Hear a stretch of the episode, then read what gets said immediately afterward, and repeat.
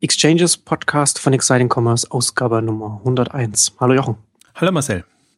Heute wollen wir über Zalando sprechen. Da passiert ja auch einiges, was äh, Ankündigungen angeht und was auch Übernahmen angeht. Interessante Übernahmen auch. Und da wollen wir äh, jetzt direkt äh, mit einer interessanten Übernahme einsteigen. Und zwar, was jetzt auch äh, durchaus auch durch die News gegangen ist. Und du hast ja auch auf Exciting Commerce auch gehabt. Zalando übernimmt äh, Bread Butter, die Bread and Butter, die äh, Fashion Messe. Und das ist ganz interessant. Wir hatten ja vor, vor längerer Zeit in der Ausgabe 14 äh, darüber gesprochen, warum Zalando in Mega-Events investieren soll. Das war 2013, also noch eine unserer ganz frühen Ausgaben. Und jetzt bewegt sich ähm, Zalando dann auch so ein bisschen so in diese Richtung. Ne? Also, also ich finde das halt äh, insofern auch interessant, weil es auch zeigt, wie Zalando sich jetzt selbstsicher als Fashion Player ähm, positioniert und das geht ja in ganz viele verschiedene. Also zum einen sind sie jetzt schon äh, in ihren Kernmärkten auch ein etablierter Fashionhändler, aber da können wir dann vielleicht auch noch drüber sprechen. Das, das hatten wir auch in der letzten Zalando-Ausgabe auch schon angedeutet. Machen sie auch Richtung, Richtung Media-Plattform einiges und jetzt auch noch Events noch mit, mit rein. Und daher bauen sie schon selbst sicher jetzt äh, so ein, ein sehr gutes Rundumangebot auf, das äh, sehr interessant sein wird äh, zu beobachten, wie sie das dann insgesamt dann also zusammenbringen werden und wie sie es etablieren werden. Also es bringt auch nochmal das neue Selbstverständnis von Zalando am besten zum Ausdruck, ja, finde ich. Weil sie jetzt wirklich ja, ähm, also die, diese Grundöffnung und auch dieses, die nennen es jetzt nicht mehr Lieferanten und äh, sondern, sondern Markenpartner, also diese, dieser Ausbau in Richtung ähm, Brands. Und das ist natürlich also sie nutzen halt Chancen. Also Bread and Butter ist natürlich in die Insolvenz gegangen oder macht jetzt noch eine äh, Ausgabe im, im Juli. Und ähm, das ist natürlich dann günstig zu haben und letztendlich weiß man nicht genau, was daraus wird. Das ist noch nicht so kommuniziert worden. Aber was Zalando damit eben bekommt, ist ja nicht nur den Namen, und ich weiß gar nicht, ob sie den Namen unbedingt festhalten wollen, ähm, sondern natürlich auch ein Team, das dahinter steckt, das so Messe-Events genau, ja. organisieren kann. Und gerade wenn man in diese Richtung denkt und sie, also muss sich Zalando halt jetzt wirklich so vorstellen, sie überlegen, was sie den Marken bieten können. Und ähm, das ist natürlich die, die Website-Integration, Brand Solutions, wie, wie sie ihr Thema dann nennen, ähm, um einfach da den stärkeren Kundenkontakt hinzubekommen. Aber im Prinzip alles, was sie jetzt so zukaufen, Anatwine war so ein, äh, sind sie eingestiegen. Das ist so ein ähm, quasi Möglichkeiten, um, um Marken anzubinden oder, oder in Kanäle reinzubringen. Online-Kanäle, so wie ich das hauptsächlich verstanden habe. Das Unternehmen gibt es auch noch nicht so lange. Mm, und jetzt äh, eine Messe und eben die, die Advertising-Plattform, äh, wo sich Marken auch nochmal entsprechend präsentieren können. Also das ist halt so ein bisschen, ähm, also der Größe geschuldet natürlich jetzt auch. Also Zalando ist jetzt groß genug, dass sie einfach eine sehr starke Markt- und Machtstellung ähm, im Online-Modehandel haben oder generell, glaube ich, in, in der Branche, würde ich jetzt fast mal sagen, weil sie ja, auch die, die Zukunft letztendlich vertreten.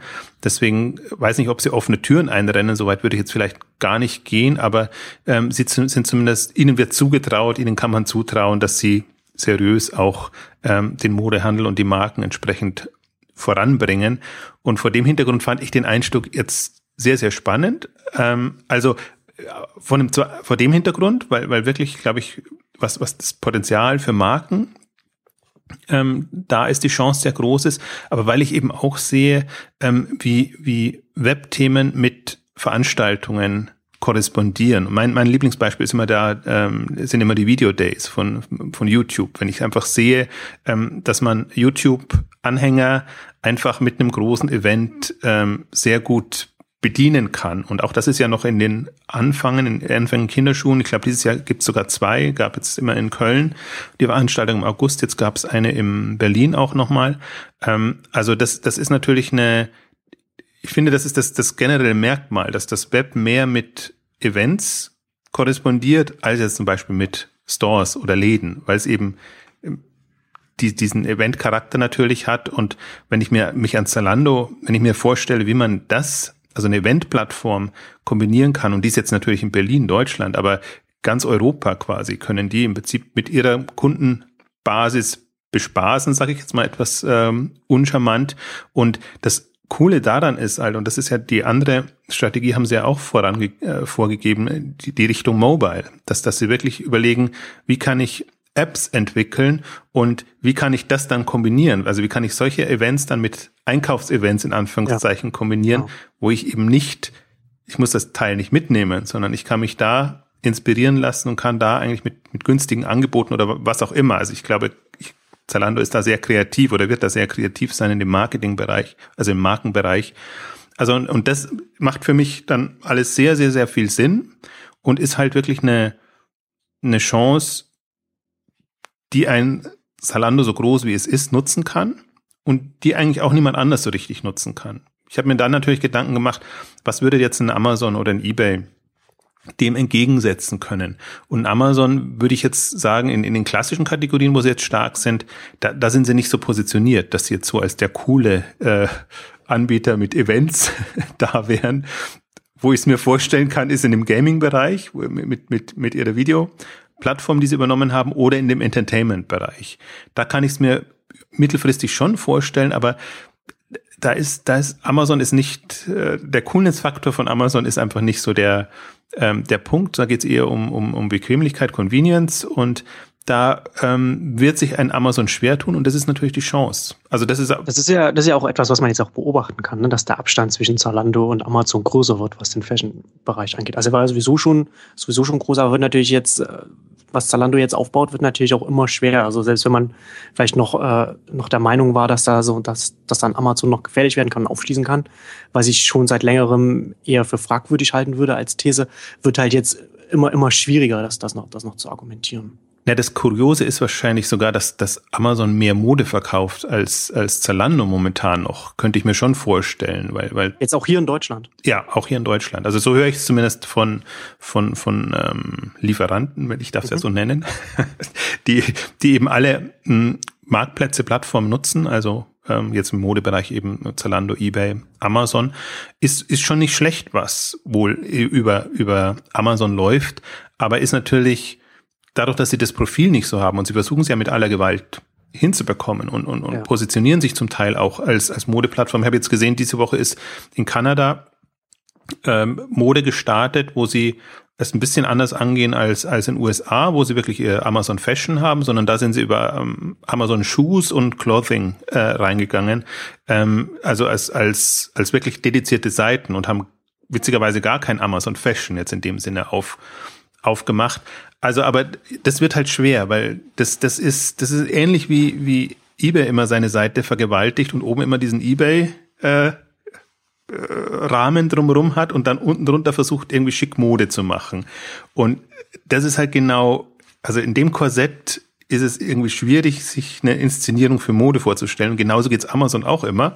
Sie haben ihren Amazon-Rahmen drumherum, der halt für ganz was anderes steht und haben da drin dann versuchen, ihre Modewelten abzubilden, beziehungsweise alles, was sie andersrum versucht haben, ähm, mit, mit ihrer Schuhseite oder mit, mit äh, Shopbob gibt's ja immer noch, ähm, das zieht nicht so an. Also sie haben auch noch, und das darf man auch nicht unterschätzen, natürlich bei VIP und MyHabit in, in ähm, USA, Seppos ohnehin, also das ist nicht so, ähm, dass, dass Amazon nicht in den Modebereich rein wollte. Aber ich finde, Zalando hat inzwischen so ein schönes Profil und durch diese Spezialisierung und auch im Prinzip durch diese Dynamik, die sie an den Tag legen und genau jetzt eben, also vielleicht erinnert sich noch der ein oder andere an die, glaube ich, vor vorletzte Ausgabe, wo wir die Zalando-Strategie unter die Lupe genommen haben, ähm, ist ja durchaus nicht so, dass das, also meine Einschätzung hat sich ja da sehr geändert, weil sie halt jetzt äh, die diese Neuausrichtung haben, die sie, ähm,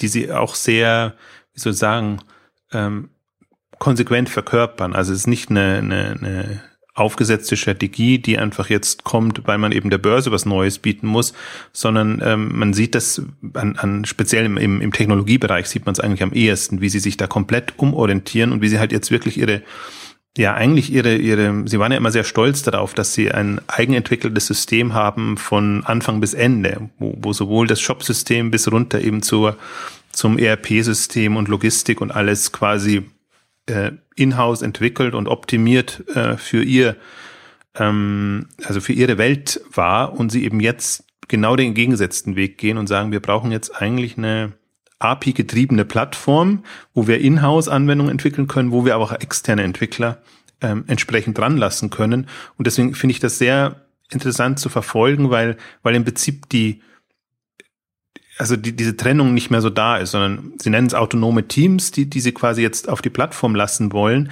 Aber das, das ist in, das ist egal, ob das in-house oder, oder extern ist. Es ist einfach so, muss so abgekoppelt sein, dass jeder die Chance hat, quasi Anwendungen, Modeanwendungen auf ähm, Zalando-Basis zu entwickeln. Und das unterstützt natürlich diese ganze, ganze Strategie. Und ich bin da sehr gespannt, was da für Anwendungen dann auch kommen. Also ist das dann äh, sozusagen dann auch bei Zalando auch intern organisatorisch dann die Ansage, dass, dass auch die internen Teams auf die öffentlichen APIs zugreifen? Also dass es dann nicht dann noch äh, mehr oder weniger noch private APIs dann gibt, sondern dass man so, dass man dann äh, schon für, für auch für, für, für mobile Entwicklungen, die Zalando dann für, für, für sich selbst dann halt entwickelt, dass sie dann auch die, die öffentlichen APIs nutzen. So ist mein Verständnis, wenn ich mir die okay. ähm, Unterlagen und die Vorträge angucke. Anders würde es ja auch keinen Sinn machen. Das ist ja im Prinzip die ähnliche Vorgehensweise, wie, wie, wie Amazon das auch ähm, macht oder sagt oder wie, wie sie sagt, sagen, dass, dass die, die Web-Services entstanden sind. Also es wird sicherlich immer noch interne äh, Besonderheiten geben. Natürlich wird man nicht, äh, nicht den kompletten Einblick geben, aber ich glaube, die, die, die, die APIs, die man eben für relevant hält, oder sagen wir die, die Daten und die, die ähm, Schnittstellen, die man für Entwickl für Webentwicklungen, mobile Entwicklung für relevant hält, denke ich, die werden auch ähm, jedem dann zur Verfügung stehen. Ja, das ist auf jeden Fall eine interessante Entwicklung, die man. Das wird auch interessant sein zu sehen, wie sie, wie sie dann mit der äh, mit den Plattformdynamiken äh, umgehen, weil meine Frage äh, auch vor dem Hintergrund auch statt, ich hier auch gefragt habe, weil man ganz oft beobachten kann, ob das jetzt zum Beispiel jetzt ein, ein Apple mit, mit dem Betriebssystem ist oder, oder, oder auch andere Plattformen. Das ist natürlich, wenn man mal bietet eine Plattform an, auf der andere Anbieter äh, ihre Programme, äh, Apps schreiben können und gleichzeitig schreibt man aber auch eigene Apps. Und die Apps, die natürlich von den Plattformprovider kommen, sind natürlich dann immer so ein bisschen, ist natürlich dann immer so eine, so, so, so, so, eine Reibung auch da, weil die dann vielleicht auch bevorzugt wahrgenommen werden, beziehungsweise auch äh, sind, weil sie halt einen ganz anderen Zugriff auf das, auf die Plattform, auf die Daten und so weiter haben. Das ist natürlich dann auch immer so eine, so eine Frage und auch eine Frage der Positionierung des Unternehmens. Also es wird auf jeden Fall interessant zu sein, wie sie, wie sie dann da auch äh, ähm, sich da manövrieren, durchmanövrieren in so in dem Feld. Ähm, ja, aber es ist da bin ich ja auch noch gespannt drauf. Also das klingt natürlich jetzt erstmal einfacher als es ist und ich sehe nur, dass sie das mit, mit Hochdruck vorantreiben und man sieht es ja auch, ja. wenn man sich mal alle Mitarbeiter durchgeht, die im, im Technologiebereich arbeiten, alle haben in, in irgendeiner Form andere Stellenbezeichnungen und sind irgendwie anders organisiert, also komplett äh, umgebaut worden in, in kleine Teams, die, die einfach, sie beschreiben es auch in den Vorträgen, die einfach von unten heraus ähm, jetzt äh, Zalando vorantreiben wollen. Ich sehe es auch nicht als so einfach an, aber dadurch, Sie haben halt jetzt im Prinzip so drei, drei Möglichkeiten, die ich sehe. Also wirklich so hardcore intern das zu machen, dann eben den Brands gegenüber zu öffnen und da zum Teil vielleicht auch mit Agenturen zu arbeiten, wie auch immer, und eben wirklich so extern Entwickler ranzulassen. Also eigentlich muss man immer wieder dazu sagen, das About You Modell. Das, das, äh, das, das ist natürlich immer so die, die, die Vorlage, die ich sehe, aber halt jetzt auf einem anderen Level und im Prinzip auch einer anderen Herangehensweise, ähm, die, die Zalando macht. Aber das ist, also ich, ich, das hat in, in Europa, in Deutschland in der Form die wenigsten gemacht. Also muss man immer, es gibt ja natürlich jetzt ein paar europäische Unternehmen schon, die, die mit Schnittstellen und ähm, Themen arbeiten, aber jetzt so in dem klassischen, also Zalando ist ja dann doch noch sehr äh, klassischer Händler ähm, gewesen bisher. Also da, da gab es immer Versuche, aber das scheitert eben genau dann daran. Ähm, also man muss, aber andererseits sehe ich auch, dass, dass das Zalando-Team einfach im, im Technologiebereich riesig ist inzwischen. Also die können Herr Schahn und man sieht es gerade, wie sie Herr Schahn von Leuten auf Konferenzen schicken und wirklich da ähm, quasi die, die Leute versuchen zu animieren und für ihre Dinge zu begeistern oder überhaupt erstmal aufs Radar zu kommen.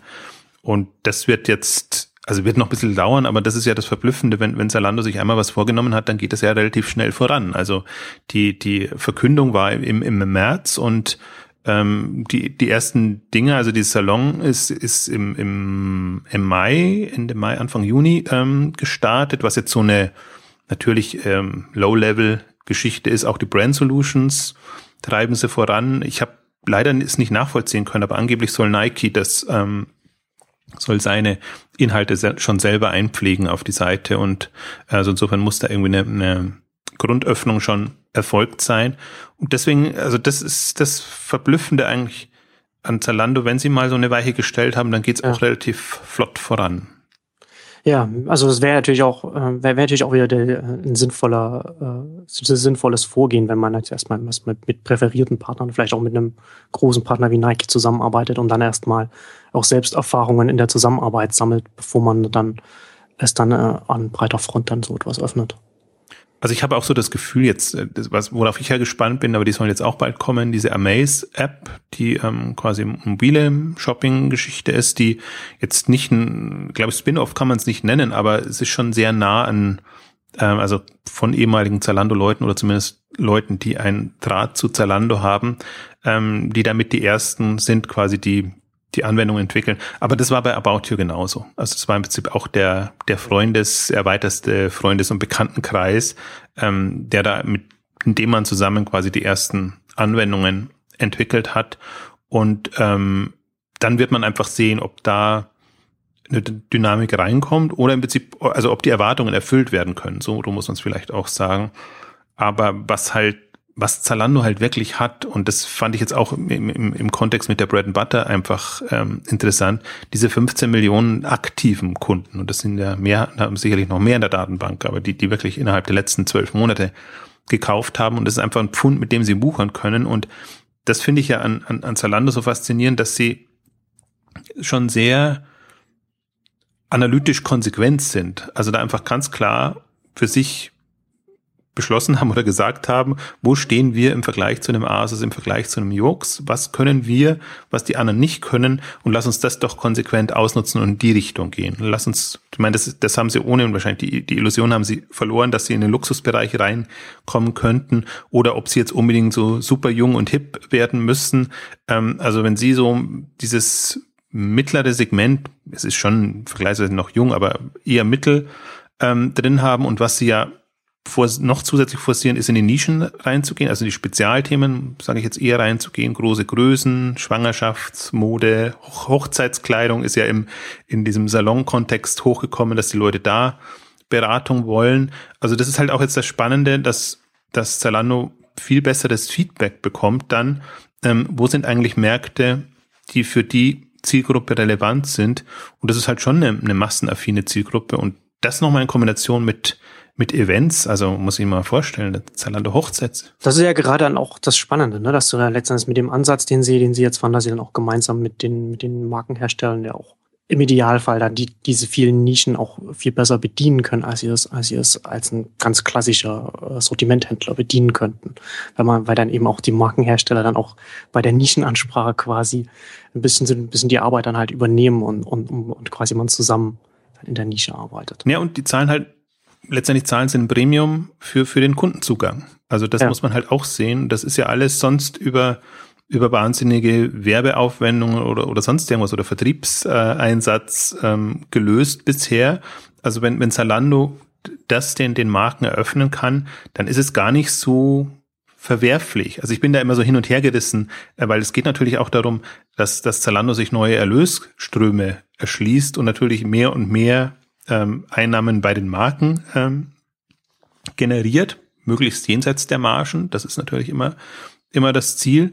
Und ähm, aber wenn das mit einer vernünftigen Leistung verbunden ist und eben mit, mit und darauf wollen sie ja hinaus. Und deswegen finde ich das so spannend, weil es eben nicht so, wir, wir, wir, wir holen jetzt das Letzte raus aus, aus dem, was wir haben, sondern dass, dass sie wirklich eigentlich mit ihren Pfunden buchern, was, was sie sich aufgebaut haben und was sie einfach nutzen können. Also sprich die Daten, die sie zur Verfügung stellen, im Prinzip äh, sehr, haben wir ja schon in der letzten Ausgabe durchgesprochen, sehr, sehr genaue oder einer der letzten, das war gar nicht die Zalando-Ausgabe, sondern eine andere, dass eben sehr äh, klar die, die Kunden, also die, die Zielgruppen definieren können, wo Werbung geschalten wird und die Werbeansprache quasi relevant sind. Also im Prinzip so Facebook nochmal eine Stufe weiter, weil, weil die eben Zalando eben weiß, wofür interessieren sich die Leute konkret im, im Modebereich, beziehungsweise was haben sie schon gekauft. Also das ist alles eine sehr, also eben auch ein qualitativ spannendes Moment, was da reinkommt. Und ich bin ohnehin, also deswegen, um nochmal auf diesen Event, auf das Event-Thema zurückzukommen, die Argumentation war ja damals auch, jetzt ist schon zwei Jahre her, aber, aber dass man einfach sagt, dieser, also Onlinehandel per se ist sehr langweilig und sehr nüchtern und es braucht in irgendeiner Form andere Facetten, die man da reinbringt. Und äh, wenn man jetzt mal Events weit fasst, diese Entertainment-Geschichten, ähm, ähm, also auch, auch, auch einfach Events, dass, dass halt was Besonderes stattfindet, sage ich jetzt mal.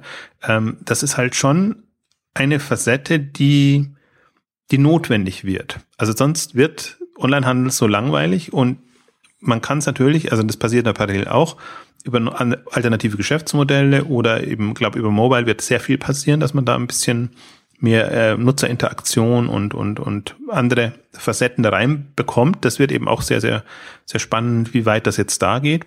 Ob das nur Inspiration ist oder irgendwie was zu tun hat. Aber es äh, fällt mir gerade ein, ähm, es, es gab jetzt auch auf der Swiss E-Commerce Connect einen schönen Vortrag von Zalando zu, zu den Mobile-Themen.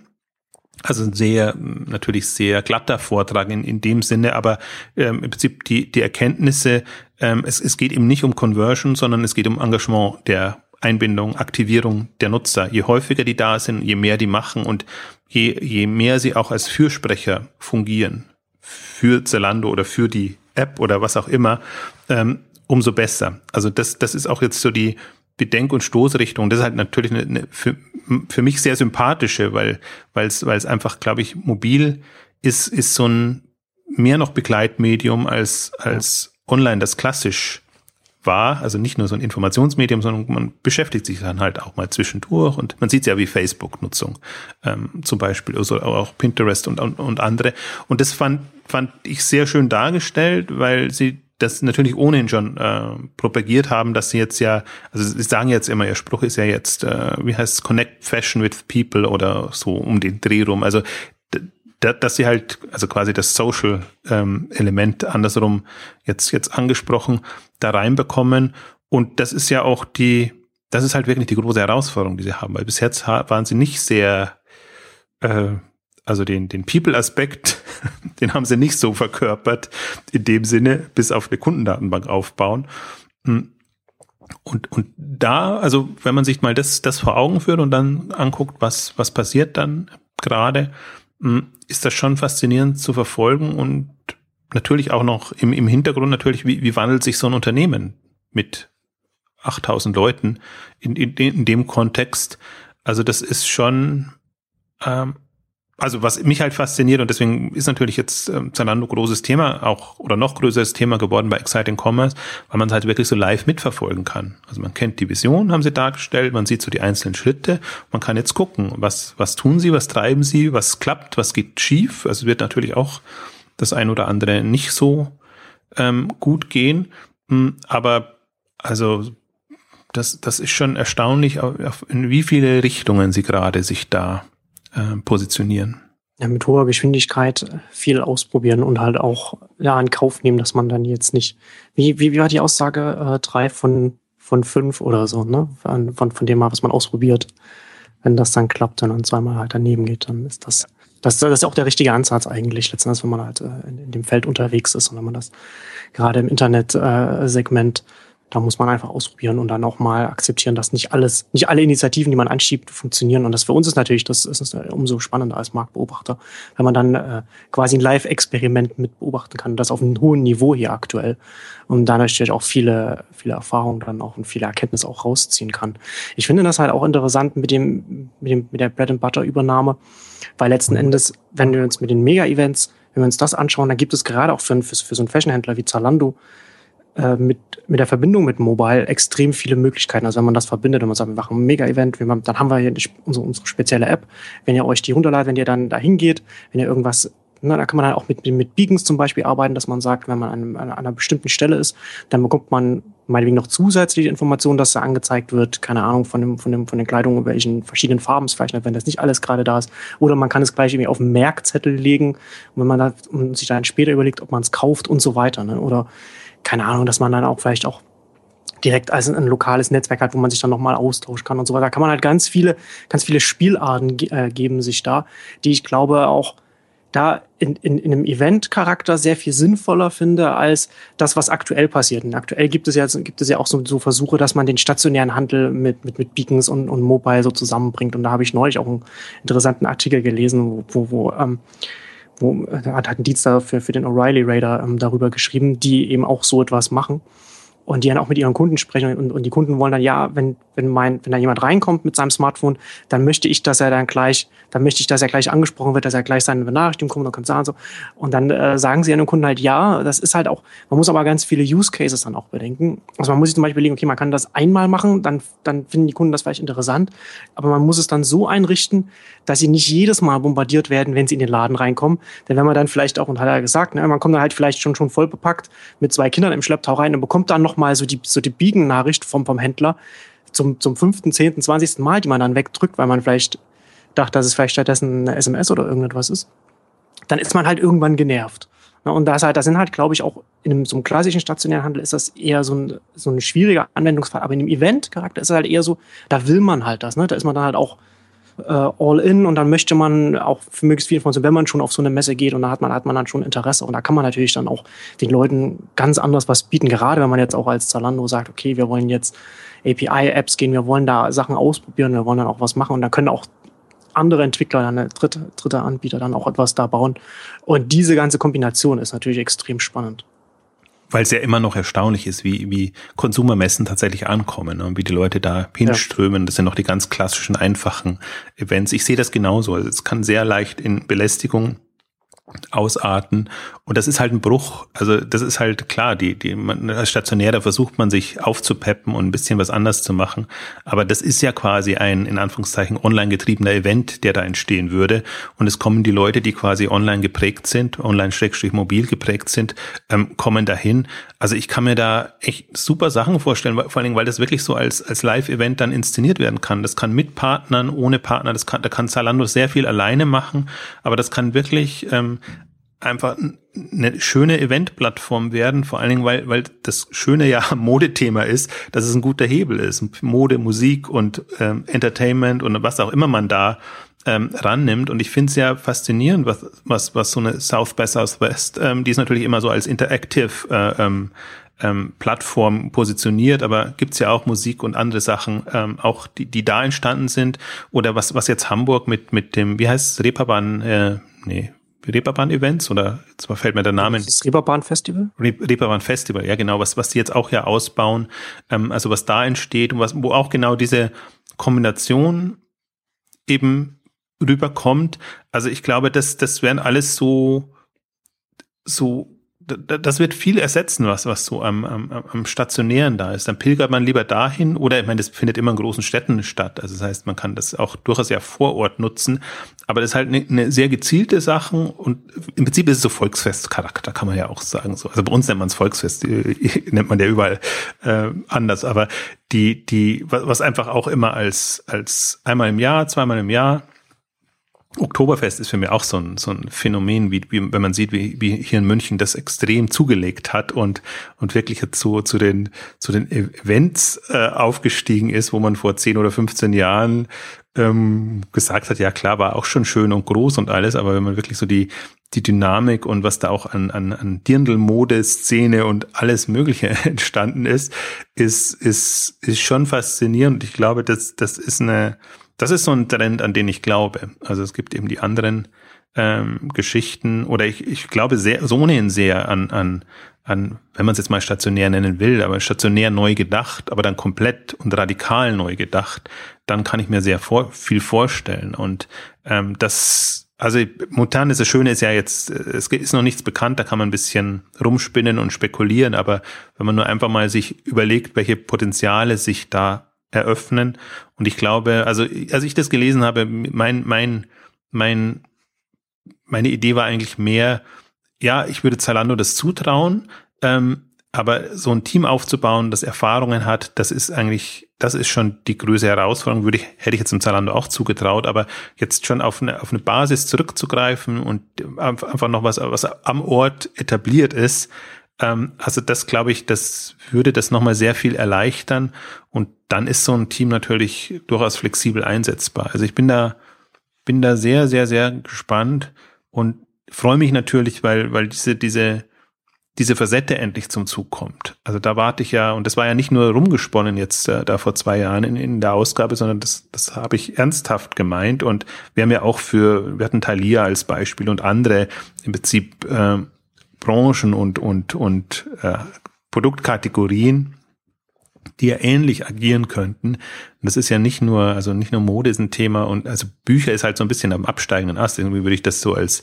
als Medien äh, kann man sich natürlich vorstellen, kann man aber genauso im Beauty-Bereich, im, im, im Do-it-yourself-Bereich, ähm, kann man sich solche Themen vorstellen. Ich finde es halt immer in den Bereichen noch stärker als im Modebereich. Da kann man auch mit neuen Produkten und Kollektionen arbeiten. Ich glaube aber, dass, dass im Modebereich die Kollektionen nicht mehr so eine große Rolle spielen, sondern dass man dauerhaft Neues bringt, wie das Zara und H&M machen. Aber bei Elektronik oder Do It Yourself kann man halt Produktneuheiten vorführen. Im Prinzip all das, was so auf, auf Messen ohnehin schon immer passiert ist und kann das wirklich schön inszenieren.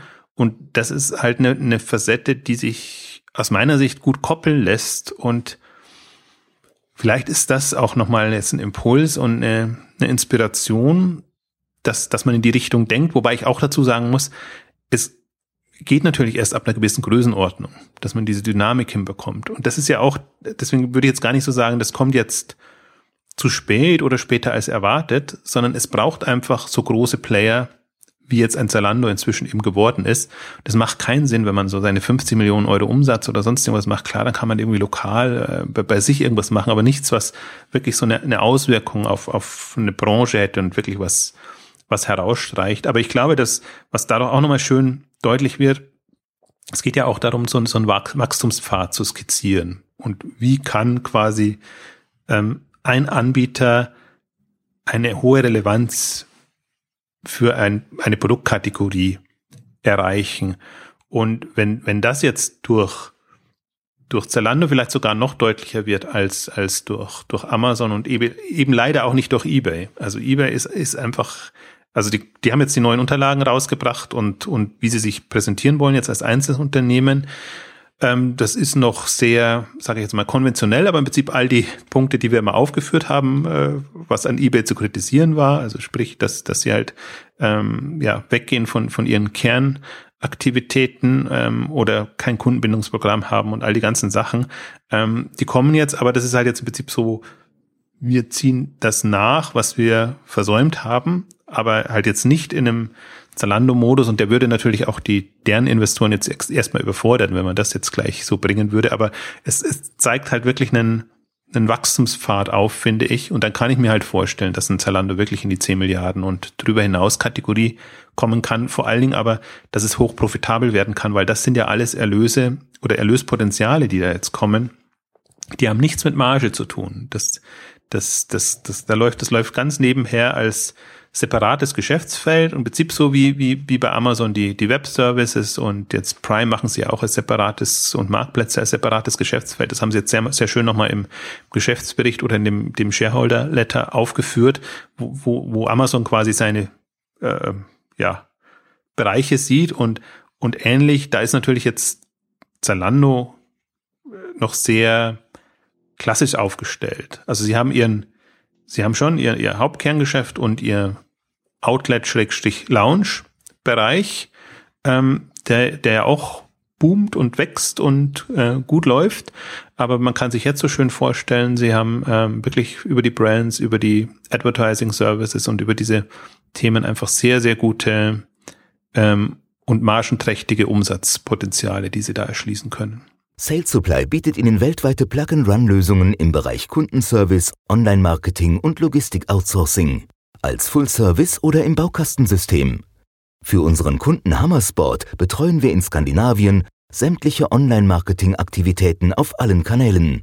Erfahren Sie in den nächsten Podcasts, warum auch Kunden wie Zoo Royal und andere Unternehmen national und international auf Sales Supply setzen. Sales Supply, Enabling Global E-Commerce. Ja, das wird auf jeden Fall, das wird auf jeden Fall interessant. Ne? Also wenn man gerade, wenn man dann halt dann auch noch, gerade wenn du äh, das jetzt ansprichst, ähm, die verschiedenen Erlösströme, also was die, abseits der Margen, ne? also auch die, die Media-Plattform für Brands, die sie vorgestellt haben, das kommt ja dann alles, das kommt ja dann alles zusammen als, als ein Gesamtangebot für die, für die Marken und die verschiedenen Dinge. Also ich, ich bin, ich bin, bin wirklich gespannt, gerade wenn sie sich so schnell bewegen. Ich ich glaube, ich hatte das auch in, in der, in der letzten Zalando-Ausgabe schon angesprochen.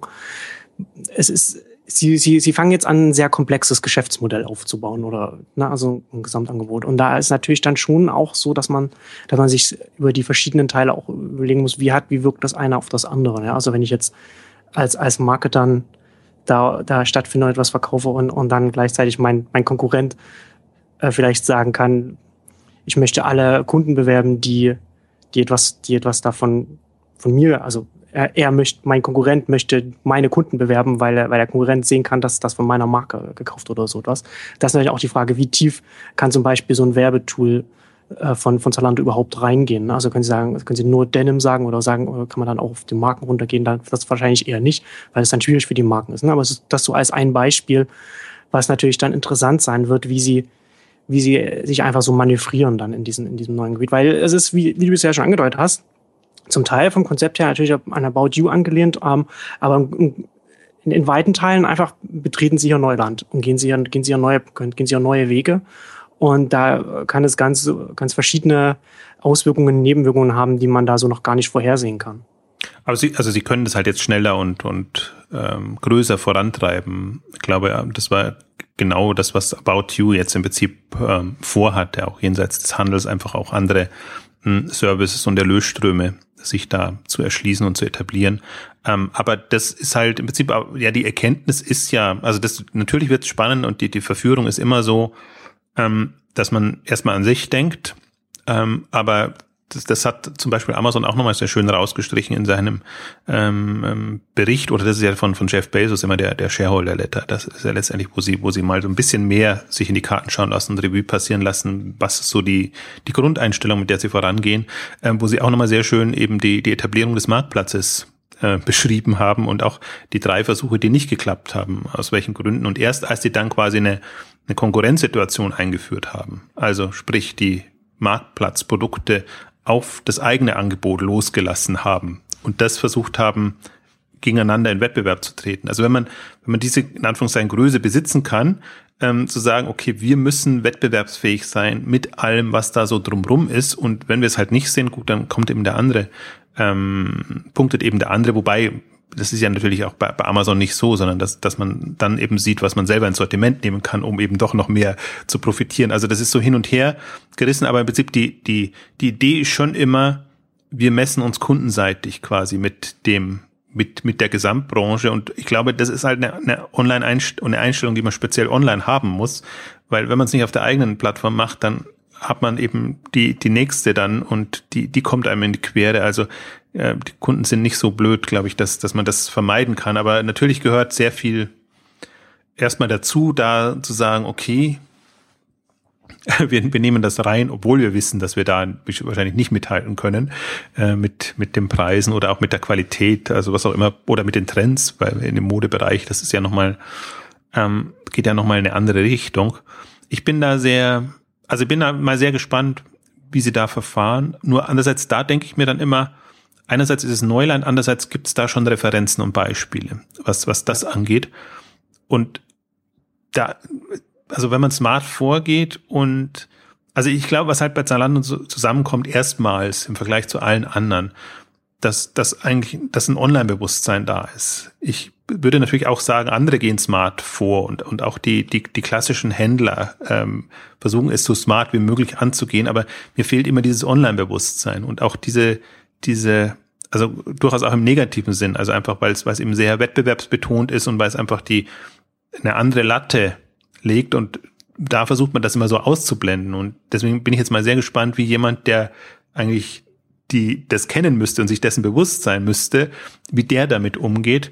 Also das, das wird schon, also wird in jeglicher Richtung spannend sein zu verfolgen. Ich bin da, also ich neige ja dann immer zu einer Grundeuphorie, wenn ich sehe, da kommt was Neues. Und für mich waren jetzt wirklich so die zwei Impulse innerhalb der letzten anderthalb Jahre. Im Mai 2014 About You stellt sein Konzept vor und bringt da wirklich nochmal einen komplett anderen Blick äh, drauf. Und im, im März jetzt eben 2015 Zalando, die, die das, die das wirklich als, als bestehender Player nochmal komplett anders bauen. Also es sind für mich immer so Offenbarungen, offenbarende Momente, wo ich mir denke, das, das ist doch schön jetzt zu sehen, da, da, da tut sich wirklich was Neues und, und da geht was voran, weil sonst werden wir immer, und wir hatten ja, wir hatten das ja auch so gemacht vor, also Anfang 2014 hatten wir ja wirklich so die Befürchtung, dass wir nur Amazon haben, auf das wir noch äh, gucken können, unter Wachstum, unter Innovation, unter allem.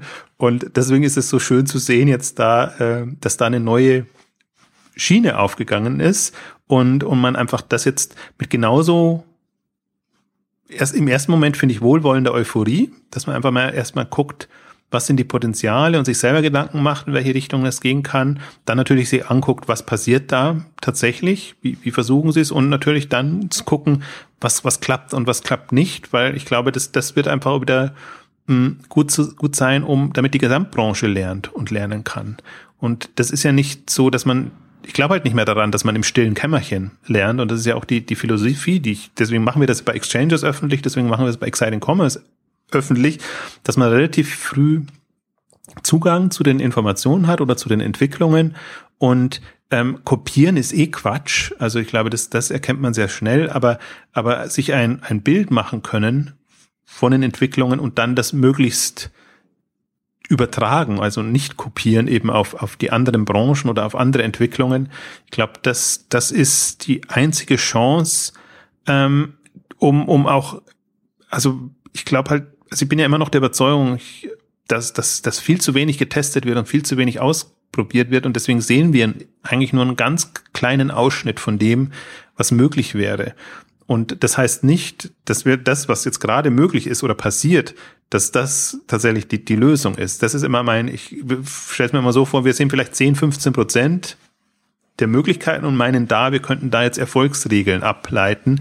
Wir sehen aber nicht die restlichen äh, 90 bis 85 bis 90 Prozent, ähm, die, die wahrscheinlich größere Potenziale bieten würden, ähm, die wir aber so nicht sehen und ähm, ich sehe momentan, also es klingt immer so, wenn ich, momentan bin ich natürlich sehr fixiert auf die großen Player, weil das eigentlich das Neue ist. Kleine hatten wir immer und die Marktkonstellation kennen wir auch, offline, online und, und ganze, was wir nicht kennen bisher ist ähm, große Player jenseits von Amazon, die natürlich nochmal ganz andere Chancen haben. Aber das ist nur das eine Feld. Ich sehe genauso, ich glaube, es gibt diese zwei Strategien. Werde schnell groß und baue deine Plattform entsprechend aus oder äh, spezialisiere dich so, dass du damit einfach einen Differenzierungsfaktor hast, der, wo dir dann auch niemand in die Quere kommen kann. Das wird vielleicht kein, kein, kein großes Business, aber das kann ein hochlukratives Business werden, gerade wenn man es versteht, sich da anzudocken und entsprechend überall einzuklinken. Und das sind so die beiden Richtungen und differenzieren das fehlt ja gerade so ein bisschen, ist, ist nicht nur in die Kategorie reinzugehen, sondern auch neue Geschäftsmodelle zu testen. Und die kann man auch im Kleinen äh, testen. Wird sie Shoppingclubs, Abos und alles. Also das ist teilweise äh, zwar absurd, wie, wieder was, was da passiert, aber im Prinzip da, da sind wir ja auch noch lange nicht am Ende. Ähm, sondern da, da erwarte ich mir eigentlich auch noch, dass, dass aus den Spezialthemen heraus neue Entwicklungen kommen und ähm, was, was ja auch gerade passiert, also wenn ich mir jetzt, äh, jetzt, ich hatte neulich auch über Outfittery geschrieben, jetzt die mal nicht nur als Curated Shopping Angebot zu sehen, sondern ein, ein, ein, ein Weg, um die Männer in Modesachen idealtypisch anzusprechen und, und sich wirklich zu überlegen, was könnte, wenn man jetzt mal davon ausgeht, Männer würden Mode online bestellen wollen, was die eigentlich nicht tun. Das ist ja auch so eine Aussage von Outfittery, dass die, die Hälfte der Leute, die bei ihnen bestellen, haben noch nicht Mode bestellt, obwohl sie andere Sachen online bestellt haben. Also wie, wie müsste eine Art und Weise aussehen, damit diese Zielgruppe on, online bestellt? Ähnlich ist es für mich eigentlich auch bei Nawabi, die einfach immer das Problem haben, dass das äh, fülligere Menschen sich eben nicht, äh, also weder stationär gut behandelt fühlen, weil sie dann eben in der Umkleide oder im, Laden stehen und in der Umkleidekabine erstmal gucken müssen, gleichzeitig aber auch online einfach keine, keine vernünftige Wahlmöglichkeit haben, weil sie ja nicht wissen, wie, wie sieht das dann aus und wirkt das und ist das mein Geschmack? Und deswegen ist, ist es schon interessant zu sehen, dass da eine spezialisierte, dass da eine Spezialisierung eintritt, also auch auf einem großen Level und dass man da, sich da eine Kompetenz erarbeitet, ähm, die, glaube ich, die, die, die Zielgruppe und damit auch das Thema entsprechend weiterbringt. Und das ist auch das für mich Faszinierende, wenn man mit den Nawabi-Leuten ähm, spricht, dass sie halt auch ähm, ich glaube, das ist auch etwas, was, was, was sich entwickelt, entsteht, das wirklich als, als sehr großes Marktsegment sehen und die argumentieren natürlich dann immer, ich weiß jetzt nicht, wie viele der, der, äh, der Bevölkerung übergewichtig ist, aber es geht schon an die 50 Prozent hin, glaube ich. Und, und äh, im Prinzip, das ist so die, das ist die Kernklientel. Das sind ja nicht die Schlanken mit den Modelmaßen oder nur die Jungen, die einfach äh, noch, noch ihr, äh, ihr, noch, wie soll ich sagen, ähm, reguläre Größen haben, formuliere ich es ganz vorsichtig. Ähm, also und deswegen ist das schon jetzt mit der Markt, der, natürlich der Marktdynamik geschuldet. Das sind alles Themen, es hat Gründe, warum die nicht vorher schon da waren und warum es das, das, das nicht gab. Ähm, und deswegen, aber das da am Puls der Zeit zu bleiben und das auch einfach, ich finde, sich da auch mitzuentwickeln und die Chancen auch wahrzunehmen, also auch jetzt in der Berichterstattung zu sehen, da, da tun sich, tut sich wirklich was auf und da hat jemand irgendwie so einen Ansatz gefunden und jetzt lass uns doch mal überlegen, wie das weitergeht oder mit welcher Unterstützung das entsprechend welche Dimensionen erreichen kann. Und das ist jetzt, also das, ich finde, das ist auch, wir hatten es in der letzten Ausgabe schon, aber im Prinzip die, muss halt sehen, was in den letzten halben Jahr, in den letzten neun Monaten passiert ist. Und da, da sind einfach sowohl kapitalseitig durch die Börsengänge Durchbrüche passiert, ähm, als auch konzeptionell, hat man auch genügend, genügend oft gesagt. Und dann ist einfach, glaube ich, auch die, dieses Bewusstsein jetzt da, dass, also bei mehr Leuten zumindest als nicht, dass online eine Chance bietet und ähm, nicht nur Gefahr oder Hilfsmittel, nicht nur Gefahr ist oder ein Hilfsmittel, um eben bestehende Händler am Leben zu erhalten und über die Zeit zu retten. Äh, und deswegen bin ich da auch inzwischen natürlich, bei, wenn man sich Excited Commerce jetzt gerade momentan mal verfolgt, hat man schon das Gefühl, ähm, vielleicht, man schießt da ein bisschen übers Ziel hinaus in dem, was, was gerade so propagiert ist und diese Online-Weltsicht, aber es ist halt wirklich so, dass, dass so ein paar Knoten geplatzt sind und deswegen kann man, glaube ich, das jetzt erstmal wieder voll in Anführungszeichen ausspielen und da die Perspektiven aufzeigen. Und dann wird man ja sehen, dann wird wieder so eine Ernüchterungsphase kommen. Also, wobei ich ohnehin fasziniert bin, eigentlich sind wir gerade in einer Ernüchterungsphase, wenn man es kapitalseitig betrachtet. Es ist eher ganz erstaunlich, dass wir momentan so viel an, an Impulsen sehen, weil die, der, der Gesamttrend eigentlich nicht so ist, dass das E-Commerce jetzt das große Thema jetzt in der Internet. Also du meinst eine Störung in, in Richtung, was an Risikokapital in den Onlinehandel fließt. Genau. Also das ist ja alles sehr, sehr, sehr mäßig, sehr mau und, und da ist jetzt eigentlich die, die spannende Frage, ähm, also dieses, das, uns fehlt ja das Zwischending. Also uns fehlt ja, die, die, die Erstfinanzierungen sind ja immer ganz gut, Seed oder Pre-Seed oder wie es gerade heißt, also die paar hunderttausend bis, bis Millionen.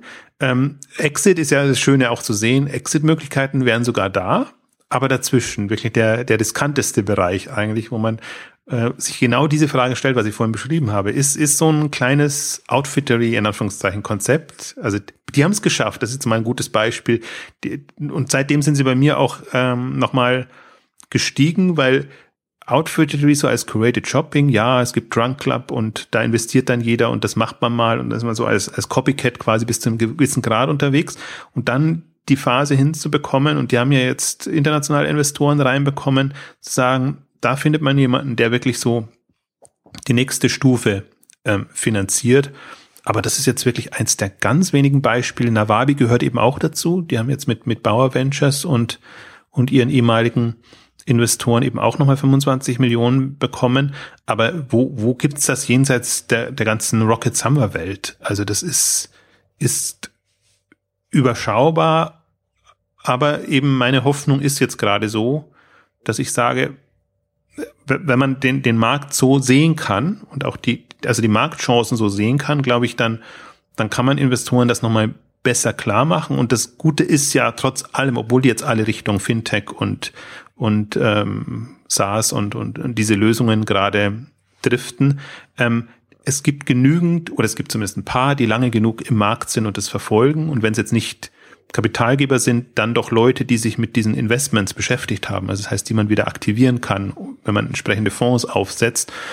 Und dann habe ich schon die Hoffnung, dass man, ich meine, das ist jetzt eine der, der schockierendsten Erkenntnisse ist ja für mich nach wie vor, ähm, wie viel Geld man als Nachzügler, Spätzünder braucht. Also das Kapital, was ein Zalando gebraucht hat, das, was auch äh, im Prinzip Home24 Westwing brauchen, das hat man aber jetzt einmal erlebt, dass man quasi fast eine Milliarde braucht, um so ein Zalando aus dem Boden zu stampfen mit, mit, mit, mit so einem Thema. Und ich finde, das ist zwar schockierend, aber damit, also das, der Realitätssinn wird da auch sehr geschult. Also, dass man sich halt nicht die Illusion machen muss, dass man mit ähm, ja, 20, 25, 50 Millionen da irgendwie einen, einen relevanten Player aufbauen könnte, sondern dass man im Prinzip eine Kapitalstrategie haben muss, ähm, die das eröffnet. Und aber wir wissen alle selber, momentan haben wir nur den, den Rocket Samba Weg, die, die es schaffen, diese Geldquellen zu erschließen. Wobei ich schon sehe jetzt mit, es gibt noch Kinderweg, es gibt noch Nespers und es gibt noch so ein paar andere, die, die da sind. Die haben alle bloß den Nachteil, dass sie alle jetzt ähm, nicht in Handel rein wollen, sondern in die Marktplatzwelt, weil sie die natürlich, wie, wie heißt immer, Low Asset oder Asset, das ist, ist noch, noch ein charmanteres Wort. Asset, Punkt, Punkt, Punkt, da ist noch was Schönes dahinter, was, was schön umschreibt, äh, welches Risiko sie quasi ähm, scheuen, also das Inventory-Risiko letztendlich, ähm, was aber, was aber nichts hilft, weil, weil Handel wird immer er wird physisch, physisch sein und was, was, was uns wirklich im, im Drogeriemarktbereich und im Foodmarkt noch bevorsteht, ähm, das, das erfordert eben Kapital und ähm, das, also ich, ich will damit, worauf ich nur raus will, ist, glaube ich, was, was sich jetzt ja getan hat oder wenn man es genau betrachtet, kann man sich ein sehr gutes Bild machen. Also ob man das gut findet oder nicht, äh, ich glaube, man, man ahnt, er ahnt die Realitäten und da muss man noch nicht so in der Oberwelt unterwegs sein. Das ist natürlich noch mal eine ganz andere Geschichte, wo man Wetten auf, auf neue Geschäftsmodelle alles macht, sondern was ich momentan ja wirklich spannender finde, diesen Umbruch im Handel. Wie muss der konzeptionell und kapitalseitig gestaltet werden? Und da hoffe ich mal, also das Schöne, wie gesagt, ist, ist jetzt mit einem Zalando gibt es einen potenziellen Exit-Möglichkeit und muss sich wirklich mal durchdenken. Also wenn man, wenn man jetzt, ich habe jetzt ja beschrieben, was ich so für, für die spannenden, relevanten Ansätze halte, ein Outfittery, Nawabi, ähm, und ich habe immer noch ein drittes, das fällt mir jetzt gerade nicht ein. Ähm, was, wenn, wenn Zalando die übernehmen würde? Also, das ist im Prinzip die ähnliche Amazon-Geschichte. Man muss sich mal vorstellen, Zalando ist jetzt 7,5 Milliarden Euro wert, haben sich davon 5 auf 7,5 extrem gesteigert und ist vielleicht auch so ein bisschen zu kurz gekommen. Wenn die nur 10 Prozent ihres Börsenwert des Kapitals einsetzen, 750 Millionen Euro, was die damit alles kaufen könnten und wie die damit hm, den, den Modemarkt auch zumachen könnten. Also das, das ist ein faszinierender Gedanke und ich glaube, jeder, der in dem Modemarkt unterwegs ist, jetzt gerade im, auch im Startup-Online-Bereich, sollte sich das echt überlegen. Ach, Stylebob hatte ich noch, da, weil das ist so ein bisschen übergeblieben jetzt in, in dem Luxusbereich. Aber angenommen, Zalando nimmt, übernimmt Stylebob, Outfittery und Nawabi. Drei sehr unterschiedliche Konzepte und, und vereint das unter einem Dach, geht genau mit diesem Ansatz rein. Die Strukturen, die jetzt schaffen, technologisch, aber auch in, die, in der Brand-Ansprache. Was können die da wirklich Starkes aufbauen? Und das, die, die brauchen kein, für die drei brauchen sie keine 750 Millionen. Also, andererseits sehe ich eben auch andersrum die Chance für alle, die jetzt, also ich habe zum Teil spreche ich die Gründer ja an und, und frage ja, wieso geht man da nicht zusammen und macht man das? das? Da kommt immer, tun sich mal alle sehr weit weg und ich denke mir immer, gerade jetzt nach der Zalando um, nach dem Shift, würde ich sagen, ist doch besser, da einen kleinen Anteil an Zalando zu haben, Anteilen, an Zalando-Anteilen zu haben, als sich da jetzt selber durchzukämpfen und vor allen Dingen sich zu wissen, unter dem Dach zu wissen, wo man weiß, das sind die, die auch die Branche vorantreiben, als jetzt da selber so als kleiner Aufstrebender zu kämpfen. Also ich glaube, das ist eine, eine schöne Option, die sich auch für die, die Gründer in dem Bereich aufgetan hat. Und ich bin mal gespannt, ob und wer die nutzt, weil ich glaube, das ist eine, das ist eine Perspektive und ich schätze jetzt auch die, ich schätze Zalando nicht so ein. Also Zalando hat so ein bisschen den einen Nachteil, dass sie natürlich noch in, in Kinneweg Samba Hand sind. Also dass, dass sie natürlich jetzt in dem Sinne nicht wohl börsennotiert, nicht frei agieren. Aber andererseits schätze ich jetzt die, die Gründer oder das Management von Zalando nicht so ein, ähm, dass, dass sie quasi Control Freaks wären, in dem Sinne, dass, dass sie quasi jetzt da von oben herauf das gestalten wollen, weil ich, mein Eindruck jetzt auch nicht ist, dass Zalando so funktioniert. Dass quasi so hierarchisch, top-down, äh, micromanage-mäßig äh, gesagt, managementmäßig gesagt wird, was zu tun ist, sondern dass es eigentlich eher immer so ist, also die Improvisationskunst, die zum Teil ja auch rauskam, man, man einigt sich auf eine Strategie, forciert die und reagiert dann, wenn was schief geht.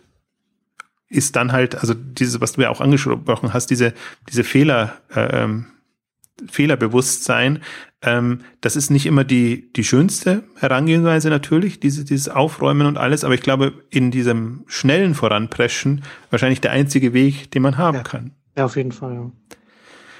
Also deswegen bin ich da sehr, gerade sehr, wie soll ich sagen, euphorisch klingt auch wieder zu, also ob ich, ob ich nicht, ob ich da so zu subjektiv rangehe oder zu unneutral rangehe, so, so meine ich es nicht, sondern ähm, unter, unter einer nüchternen Marktbetrachtung bin ich euphorisch, weil ich sehe, diese Perspektiven tun sich gerade auf und das kann einer, es kann der Online-Welt helfen, es kann der Modewelt extrem helfen. Also da bin ich, bin ich gerade sehr, sehr gespannt, was, was Zalando da vorantreibt, weil man ja auch gesehen hat, was ein Asus und ein Jokes nicht konnten. Also Wobei, wie gesagt, die sind halb so groß oder viertel so groß zum Teil. Ähm, vielleicht auch noch nicht in, in, der, in der Größenordnung waren, aber ich schätze die jetzt auch nicht so ein. Also so ein Asus ist eigentlich dadurch, dass sie nie so VC getrieben waren mit, mit dem vielen Geld äh, arbeiten konnten, sind sie natürlich auch nicht so für kühne Sprünge ähm, offen. Die sind gut unterwegs und die machen ihr Ding und die, glaube ich, haben ihr, ihre, ihre Zielgruppe und ihr, ihr Segment gut im Griff, sind aber jetzt keine Kandidaten aus meiner Sicht, die wirklich ähm, da die, die Revolution anzetteln wollen. Und das ist, also das, das ist einem Zalando jetzt einfach zuzutrauen, also in, in seiner Art. Also das, das Zalando ist ja für mich nach wie vor das Phänomen eigentlich, dass es eben nicht die, in dem Sinne die, die Schaumschläger und, und, und sind und die, die, die sich als Überflieger präsentieren, sondern ganz im Gegenteil, die muss man eigentlich eher immer noch an die, an die Öffentlichkeit ziehen. Also inzwischen machen sie es ja und spielen ja ihre, ihre öffentliche Rolle. Aber ne, dass, dass sie jetzt wirklich so eine Freude dran hätten, kann man nicht äh, feststellen. Und da gibt's ja andere, die einfach ja überall präsent sind und und wo, wo man halt merkt, da ist, ist mehr Schaumschlagen, als als wirklich dann auch geliefert werden kann. Also deswegen ist, ist für mich auch ähm, Zalando und natürlich, ich pushe das jetzt extrem stark und mir kann man vorwerfen, dass ich das vielleicht überpositiv sehe. Ähm, aber ich mache das auch deshalb natürlich, weil ich mir denke, wenn man das mal wahrnimmt, gibt es eine viel bessere Chance, da auch in die Richtung zu agieren. Und A wird man nicht überrascht später, weil ich tatsächlich glaube, selbst wenn es ein Zalando jetzt natürlich nicht so so ähm, marktschreierisch nach, nach vorne bringt. Ähm, aber in die Richtung wird es gehen. Ähm, kann man sich darauf einstellen und kann, kann, glaube ich, auch entsprechend die Chancen nutzen. Und was ich mir ja erhoffe, das wollen wir in diesem Jahr auch so ein bisschen auf der K5 ähm, forcieren, dass man wirklich jetzt sagt, für den Modebereich tun sich Horizonte auf. Also alle, die in dem Bereich aktiv sind oder aktiv werden wollen, und das geht ja von, von Handelsmodellen bis hin zu App-Modellen, ähm, die, die können sich da oder sollten sich da präsentieren und entsprechend darauf einstellen. Also ich würde sehr gerne die, die K5 in diesem Jahr eben als Forum sehen für alles, was sich so an, an spannendem, neuen und auch ambitioniertem im Modebereich tummelt. Also wir haben es diesmal tatsächlich, jetzt schaffen wir es mal alle aus meiner Sicht Führenden da zu versammeln. Also jetzt mal von, von oben her gesprochen, von unten ist dann das, das nächste Thema, da, da sind wir dran, äh, die, die alle anzusprechen, aber ein Zalando ist da, ein Nawabi ist da, ein Outfitter ist da, ein About You äh, ist da, also alle, die im Prinzip ähm, gezeigt haben, dass, dass sie ambitioniert da den Markt vorantreiben wollen. Und ich glaube, da kann ein Austausch gerade in dieser Phase sehr, sehr hilfreich sein, ähm, weil alle alle sehr offen sind, vergleichsweise offen sind und sein müssen jetzt in, in, in dieser Phase und, und sie wissen halt aber auch sein können in, in dem Sinne, weil sie wissen, was sie wollen und, wo, wofür sie stehen. Ähm, also ich bin noch am gespanntesten bin ich natürlich noch, wie, wie About You jetzt reagiert und sich arrangiert mit, mit einem Zalando. Das wird noch mit die, die spannendste Geschichte sein. Ich hoffe da auch, dass da eine, also dass, dass man da, ähm, ja, wie soll ich sagen, ähm, also kann mir nur zwei Dinge vorstellen. Entweder näher, näher heranrücken oder einfach ähm, sein Profil zu schärfen. Das sind im Prinzip ja die zwei. Also, was meinst du damit näher heranrücken? Näher an Zalando ranrücken.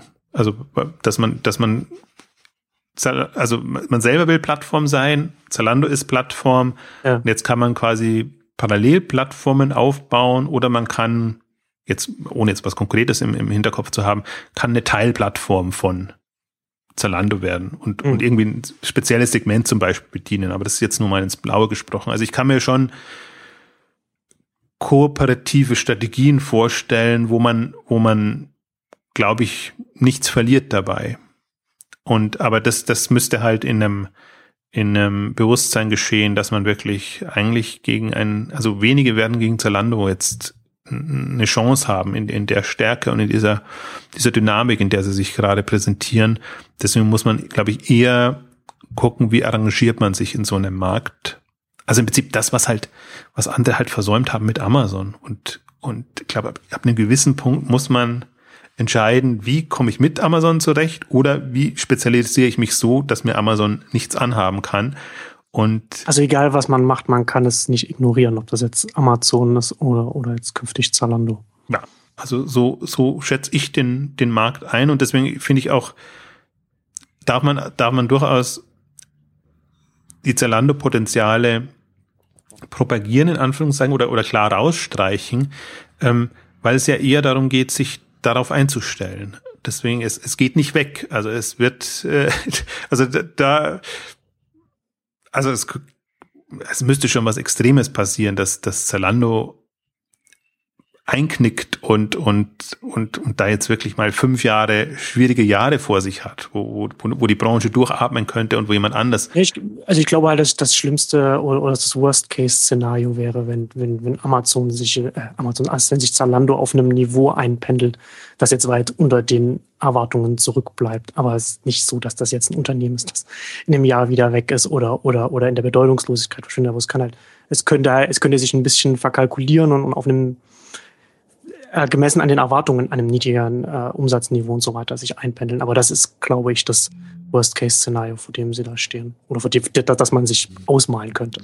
Also glaube ich auch. Also die, die, das, der, der Punkt bei Zalando ist einfach, sie haben A, ohnehin schon unheimlich viel Geld auf der Kasse. Sie haben noch, ja. noch mal viel Geld sie haben, ja, sie haben ja noch eine relativ hohe, äh, große Kriegskasse jetzt auch nach dem IPO nach wie vor. Ja.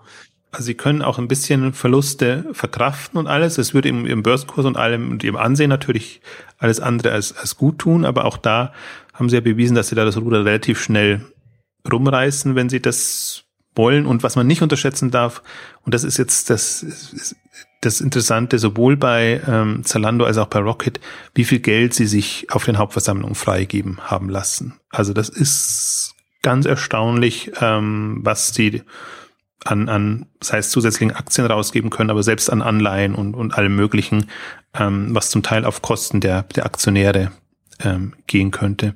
Das ist schon, also das sieht man jetzt noch nicht so, aber das, das passiert okay. gerade zusätzlich und ähm, ja natürlich immer vor dem Hintergrund.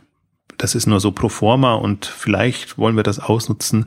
Ähm, aber vielleicht ist es auch üblich bei, bei Wachstumsunternehmen dieser Art, kann ich schlecht einschätzen, aber de facto ist das passiert und natürlich mit den aktuellen Aktionärskonstellationen auch entsprechend abgenickt worden, weil ja, natürlich da kann man das, da kann man das noch relativ leicht noch ja, in Anführungszeichen über die Bühne bringen. Ähm, willst du abschließend noch ein paar Worte sagen zu deinen Erfahrungen auf, von der ersten Hauptversammlung äh, auf Zala, bei Zalando? Ja, kann ich, kann ich noch kurz, weil das hat vielleicht den einen oder anderen überrascht. Ich bekomme natürlich dann immer schon Kommentare, ob ich mich da vor irgendeinen Karren spannen lasse, in Anführungszeichen. Für mich war es einfach interessant zu sehen, da ein bisschen hinter die Kulissen zu blicken. Und ich mache das ja nicht nur bei Zalando, sondern bin da immer offen für, für Austausch und Gespräche und bin natürlich auch mit, mit, mit eBay und mit Otto und mit Tengelmann und mit Rewe, eigentlich mit allen ähm, ja immer mal wieder ein Gespräch oder auf, auf Veranstaltungen, um einfach auch ein Bild zu bekommen, wie, wie wie tickt das Unternehmen eigentlich? Und für mich war das insofern doppelt spannend, nicht nur zu sehen, wie, wie tickt Zalando, Zalando jetzt in der, in der Führungsebene, sondern auch, wie, wie funktioniert so eine Hauptversammlung in diesem, in diesem Umfeld, in der Konstellation. Und das ist natürlich ähm, interessant zu sehen, wie, wie professionell das durchgetaktet ist. Und das ist natürlich dann schon, und da versucht sich Zalando ja immer so rauszunehmen, ist natürlich schon konzernartig, wie, wie, wie man da vorgehen muss was, was mir halt dann auffällt, ist bei, bei genau bei diesen ähm, Veranstaltungen, wir haben diese Wachstumsunternehmen-Kategorie nicht. Und natürlich ist man versucht zu sagen, jetzt, jetzt ist quasi Zalando ein börsennotierter Konzern, aber eigentlich ist ja Zalando mehr wie ein Facebook, ein Twitter und ein, ein Google, ja. dynamisch wachsendes Unternehmen. Und da kollidieren die beiden Welten. Und das fand ich schon interessant auch, auch zu erleben. Was mich halt fasziniert hat, ist, wie präsentiert sich die Zalando-Führung? Weil sie halt eben dadurch, und wir haben ja ein Interview jetzt in Interviewform das ähm, gemacht auf, auf der Hauptversammlung, die ist wirklich, also will sich der quasi Vorstandsvorsitzende repräsentativ als die Führungsfigur und der Leitwolf äh, präsentieren oder schafft man es, ähm, in dem Fall ein, ein Dreierteam an, an, an Leuten ähm, der Öffentlichkeit zu präsentieren, dass er auch so agiert. Und es ist ja tatsächlich so, jeder hat seine Bereiche und, und man, man sieht dann auch, ein David Schneider spricht eben zu den Brand-Themen und, und hat eben diese, diese Beziehung und ist da quasi der, der Macher in dem Bereich, äh, während ein, ein Robert Gens halt in, in, in dem Operativen bis jetzt noch drin war, aber jetzt die ganzen Plattformthemen hat. Und, und Ruben Ritter ist halt der Zahlenmeister und Kommunikator eigentlich, der das rauf und runter jetzt ähm, der Öffentlichkeit, den Investoren entsprechend ähm, verargumentiert und hat jetzt die ganzen operativen Bereiche bei sich. Und ich finde, das bekommt man dann viel, viel besser rüber, dass man eben auch sieht, dass das wirklich Zalando von so einem Dreigestirn äh, gelenkt wird, was ähm, durchaus eine interessante Konstellation ist, weil man eben jetzt nicht das Gefühl hat, da ist einer, der, der ein Machtwort spricht und Machtwort sprechen kann, sondern dass man versucht, sich da so arrang zu arrangieren und damit das Unternehmen voranzutreiben, voranzutreiben. Und das hat man ja nicht häufig. Und aber das, das, das ist im Prinzip immer schon der, der Zalando-Modus. Und sie müssen es jetzt, oder glaube ich, haben es jetzt dadurch einfach mal ganz gut geschafft, dass, dass sie das auch ähm, signalisieren. Und ähm, ja, also mein Bild ist da nochmal ein, einfach ein anderes geworden, weil ich natürlich hin und wieder spricht man und ich fand auch den Capital Day schon spannend, um, um ein Bild zu bekommen, ähm, wie ernst kann und muss man ein Zalando nehmen, aber diese, dieser Modus, den wir jetzt auch besprochen haben, die, die, diese Mischung aus, ähm, ja, ähm, wie soll ich sagen, Dinge ausprobieren und starten und aber trotzdem professionell vorzugehen im, im Sinne von, dass man sich dann auch bewusst ist, dass man eventuell schnell reagieren muss und das entsprechend machen muss. Ich finde, das kommt kommt da sehr gut rüber und da unterscheidet sich natürlich ein, ein Zalando von einem Rocket und auch von vielen anderen, auch von zum Beispiel von den Zo Plus, wo man natürlich auch immer das Gefühl hat, da ist ein Cornelius Patt an der Spitze und, und, und, und, und der macht das und, und alle anderen sind quasi, ist jetzt un, uncharmant formuliert, aber eher zuarbeitend. Ganz, ganz so ist es auch nicht, aber, aber tendenziell eher so, dass, dass man da so eine, eine Kernführungsfigur hat, also Mastermind-mäßig, ähm, und also deswegen war das nochmal eine, eine hochinteressantere Erfahrung, zumal es die erste war jetzt in, in dem Bereich. Und äh, aber Zalando hatte nur Gutes zu vermelden. Also insofern waren auch alle äh, Kleinaktionäre und alle waren, waren extrem gnädig. Ich glaube, das hat eher die meisten überrascht, dass das halt jetzt eher so eine, also war größtenteils wirklich eine Würdigung dessen, was da so ist und Selbstverständnis für ein Wachstumsunternehmen wurde geäußert. Also ich habe mich teilweise wirklich gewundert. Es hat sich halt dann in Details letztendlich aufgehangen, was, was kritisiert wurde. Hm, aber ich meine, es ist, es ist natürlich ist es Show in gewissem Maße. Ähm, aber also dieses Jahr war noch ein also war natürlich ein, äh, das beste Jahr, was ich, was ich Zalando wünschen hätte können. Ein Jahr vorher hätte, hätte es ganz anders ausgesehen. Jetzt kann man mal gespannt sein auf Rocket. Rocket ist natürlich ein, hat nicht so tolle Zahlen abgeliefert äh, und muss sich da ein bisschen anders rechtfertigen. Bin da sehr gespannt, was da, wie das abläuft. Und habe natürlich mit, mit Oliver Samba eine, ja, eine Figur, an der man sich reiben kann. Bin ich ganz anders als Zalando. Ja, so, ja. So kann man, so kann man es ausdrücken. Und damit kommen wir jetzt äh, zum Ende unserer heutigen großen Brot- und Butter-Ausgabe. Vielen Dank fürs Zuhören und bis zum nächsten Mal. Tschüss. Tschüss.